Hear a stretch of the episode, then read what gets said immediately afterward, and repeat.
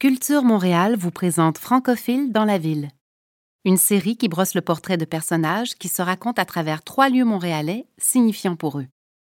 Ils ont en commun de ne pas avoir le français comme langue maternelle et de l'avoir adopté au fil du temps.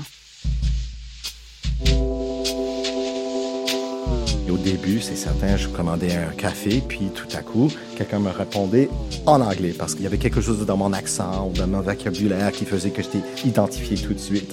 Et c'est vraiment dans le day-to-day qu'on qu'on apprend la langue. Je m'appelle Julie Laferrière. Aujourd'hui, je vais à la rencontre de Gideon Archers. Gideon, c'est un homme de théâtre, originaire de Toronto, mais il vit à Montréal depuis 2014 avec sa femme et ses deux petites filles parce qu'il a été nommé directeur de l'École nationale de théâtre du Canada. La langue française fait partie de sa vie depuis l'enfance. On va donc se promener ensemble pour parler de la ville, de langue et de création. Nous sommes chez Gideon. C'est le petit matin et Olive, 7 ans, et Talula, 5 ans, terminent leur petit déjeuner. On les accompagne sur le chemin de l'école.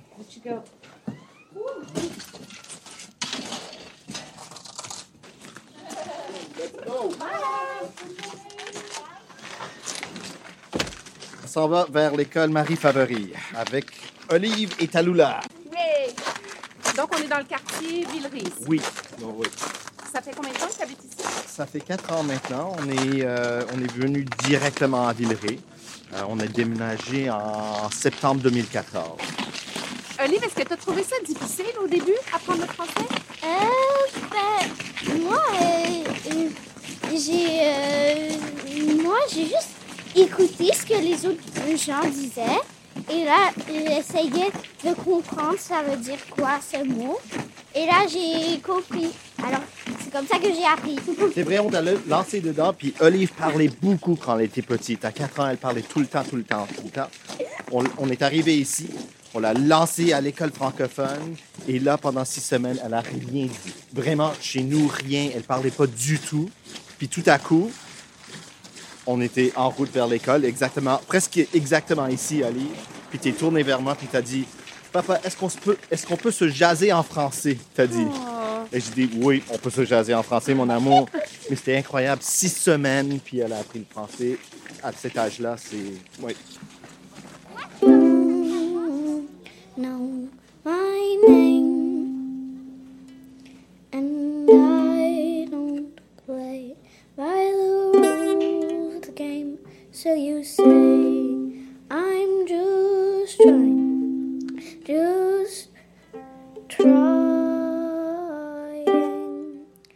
Gideon a appris le français alors qu'il était enfant.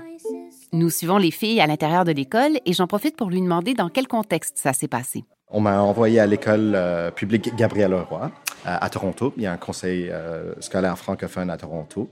Ce qui est vraiment intéressant, c'est que j'étais euh, le dernier cohorte d'anglophones permis à faire les études primaires en français. Ça a changé encore depuis, mais à l'époque, ils avaient décidé qu'il y avait trop d'anglophones aux écoles francophones. Alors, parce que mon frère était déjà là, j'étais permis de faire mes études en français. Mais c'est ça. Alors, j'ai fait jusqu'à sixième année en, en français à Gabriel Leroy et après ça, j'ai transféré à une école d'art qui était anglophone. Mais euh, c'est vraiment euh, euh, plus que ça, je dirais, cette introduction à français, au français a transformé ma vie. Comment vous avez opté pour une école francophone pour les filles? Est-ce que ça s'est imposé? Comment vous avez négocié ça? n'a même pas été négocié ou discuté. Le moment où on a su qu'on allait être à Montréal, on s'est dit, on va habiter dans un quartier francophone, on va faire l'école en français. On peut pas venir ici puis se cacher dans une communauté anglophone. Euh, ça n'avait pas d'allure. Alors la décision était claire pour nous. on avait déjà discuté avant de même penser de venir à Montréal qu'on allait faire les études en français. Alors Olive a commencé sa prématernelle dans sa garderie en français à Toronto. Pour bien apprendre le français, il faut le vivre. C'est une langue euh, vivante, mais c'est une langue aussi où on peut se perdre dans la formalité de la langue. Il y a tellement de règles, il y a tellement de structures que des fois c'est vraiment gênant d'avoir de, de, à, à, maîtriser tous les, euh, tous les verbes, toutes les conjugations, les accords entre féminin et masculin. Alors, l'ouverture, l'accueil est clé. Euh, il, faut, il faut permettre à quelqu'un d'avoir un accent de se tromper, d'avoir de temps en temps à mal conjuguer quelque chose. On va se promener aujourd'hui, on va voir des lieux où, pour mes filles, c'est là où ils ont appris le français c'est vraiment dans le day-to-day qu'on va qu'on apprend la langue. C'est vraiment dans les échanges de trois secondes euh, au café, euh, au magasin, qui vraiment, c'est là où on, prend des petits termes, on prend des petits bouts de, de phrases qu'on va réutiliser. Alors, c'est absolument nécessaire que s'il y a quelqu'un qui fait l'effort de parler en français, il faut les répondre en français. Maintenant, on se rend au marché Jean Talon, un lieu qui est d'une importance capitale dans la vie de Gideon et de sa famille. On dit qu'un marché public est comme le cœur d'une ville. En tout cas, une chose est certaine, celui-ci a su rapidement faire battre les leurs. Alors vraiment, euh, ça c'est notre, euh, notre spot de chaque euh, samedi matin. On arrive en famille. c'était vraiment notre endroit préféré du début. En fait, je dirais que c'était notre intégration à Montréal à Toronto, comment je vivais le français, c'était via la littérature ou les spectacles ou les films, c'est certain. Mais le plaisir pour moi de vivre en français, c'est les interactions que j'ai ici au marché. C'est pas d'être partie d'une grande euh, euh, culture avec, euh, tu C majuscule. C'est l'idée de ces interactions quotidiennes. Pour vraiment se sentir chez nous, c'est d'avoir quelqu'un que tu connais qui connaît exactement les saucisses que tu veux acheter. C'est la, personne qui sait que tu prends un cortado le matin.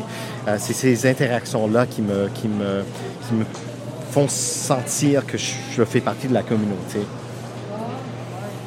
Qui dit course dit repas, et je me demande en quelle langue se déroulent les conversations à table. Normalement, on parle en anglais chez nous, mais on va se retrouver tout à coup, si on veut raconter une histoire de l'école, de leur journée, ça se fait en français. Si quelque chose de super intéressant euh, été à l'école cette journée-là, c'est toujours raconté en français le lundi, après avoir fait un week-end en anglais en famille, je trouve que ça commence lentement. Je suis incapable de me faire, euh, euh, de m'exprimer comme je veux. Mais arrivé à vendredi, où j'ai pratiqué toute la semaine en français avec mes collègues à l'École nationale. Euh, je trouve que là, c'est presque le samedi, je suis incapable de retourner en anglais. Yup, ça c'est bon, ben nice. Admettez que tu faire rien pour dire quelque chose. C'est comme dire à pas chez nous, faites comme chez vous. Peu de la place, c'est comme des déjà vu. Déjà vu, comme un déjà vu. Non, j'ai jamais dit que je croise la rue. C'est certain que tout le monde a été accueillant quand je suis arrivé, mais que ça prend une certaine... Euh, c'est ça, un, effort pour aller chercher ces noms, cette information-là. C'était, euh, ça, a pris du temps. Ça a pris au moins deux ans, je dirais. Oui. Même après que j'ai mieux maîtrisé la langue, où j'étais assez à l'aise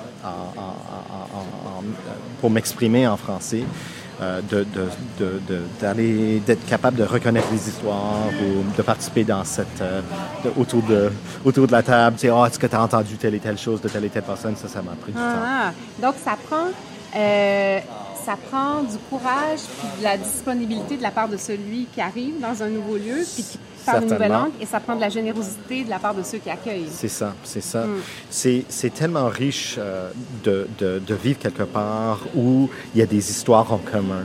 C'est pas le cas partout. Et ici, on, on connaît nos histoires. Pas, je veux pas dire notre histoire, mais nos histoires. Les, les, les, euh, les chansons, les artistes, la culture. Il y a une culture mais c'est difficile de, partager, de le partager. Si tu connais exactement les mêmes émissions, tout le monde a regardé telle et telle émission, euh, euh, qui savent que euh, vers Noël, il y a un festival de films de Noël sur Télé-Québec. Toutes ces affaires-là, ces références culturelles, ça prend du temps à absorber. Et on se sent bien sûr un tout petit peu exclu au mm-hmm. début.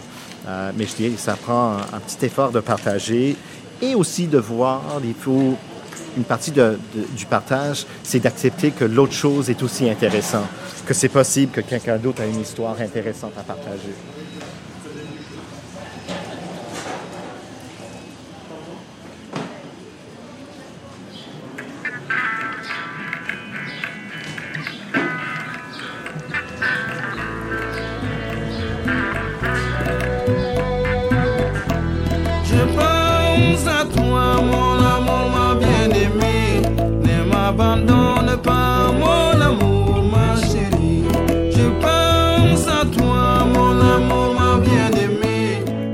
Dirais que je suis un, fan de la musique francophone, mais pas nécessairement français de France.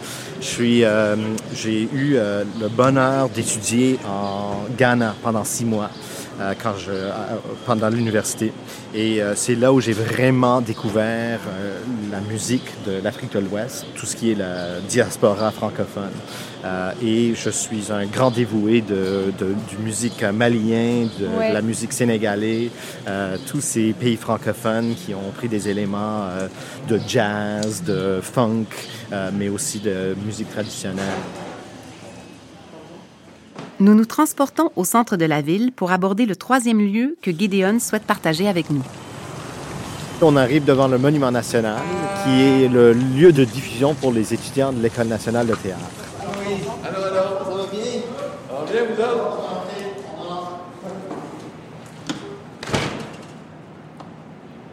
L'homme de théâtre qui est devenu Gideon a d'abord été comédien alors qu'il était tout jeune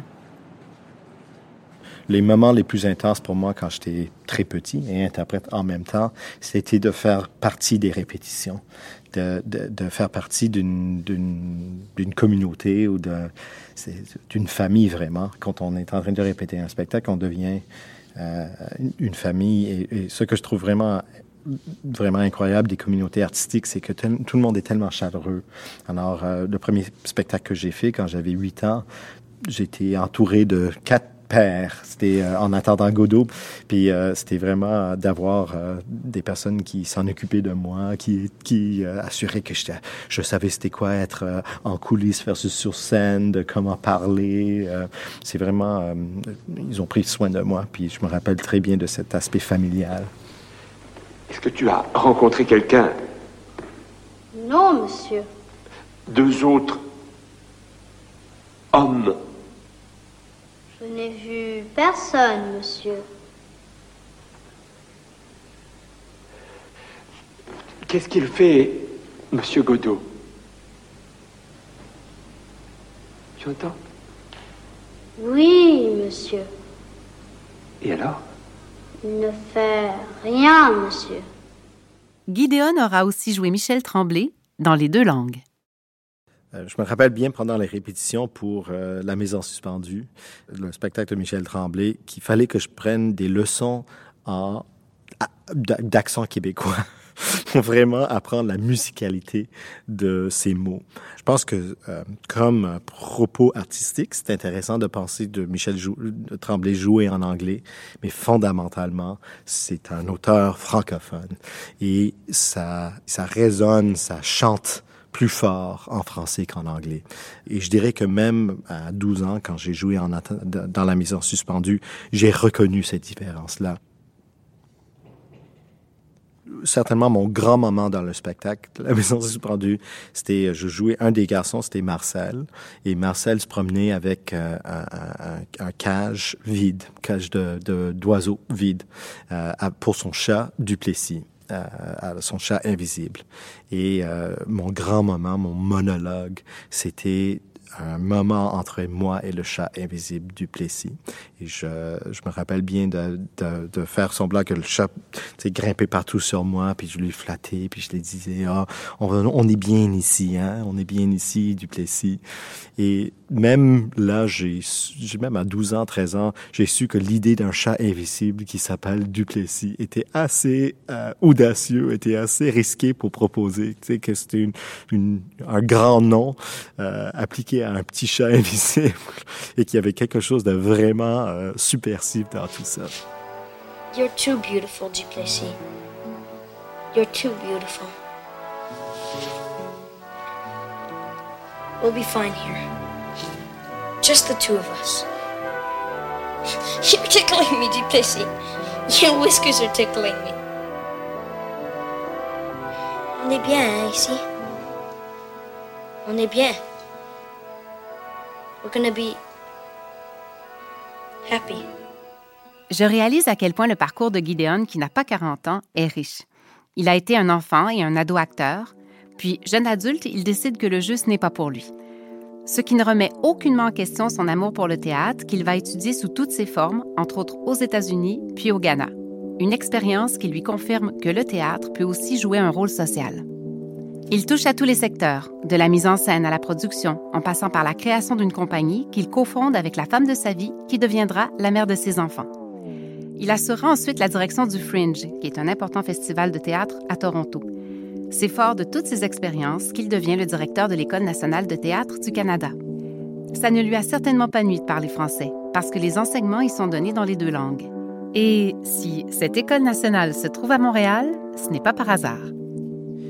L'École nationale du théâtre du Canada euh, a été fondée en 1960 à un moment où euh, les Canadiens francophones et anglophones se questionnaient beaucoup euh, de leur relation avec leur, leur parent colonial, disons.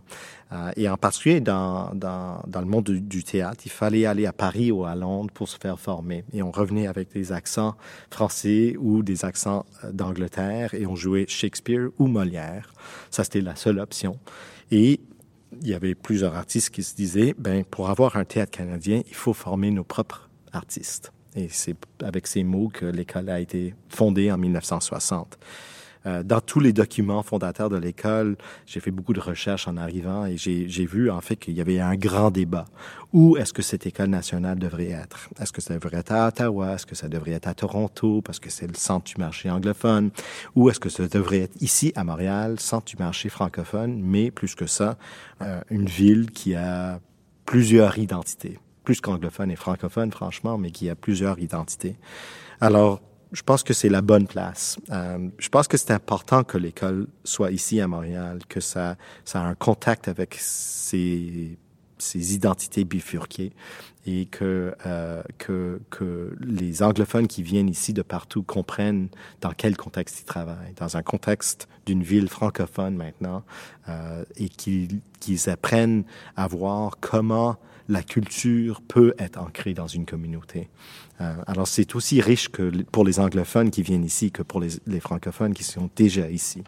Gideon a plusieurs projets et une philosophie aussi ouverte qu'inclusive face au théâtre et à son enseignement. Ça dit beaucoup que à Montréal, on appelle l'école l'école. C'est connu comme l'école. Et ça veut dire que c'est un des porteurs d'une culture. C'est une culture qui est riche, mais qui est aussi euh, euh, entouré d'autres cultures. C'est une culture qui se reconnaît par nécessité.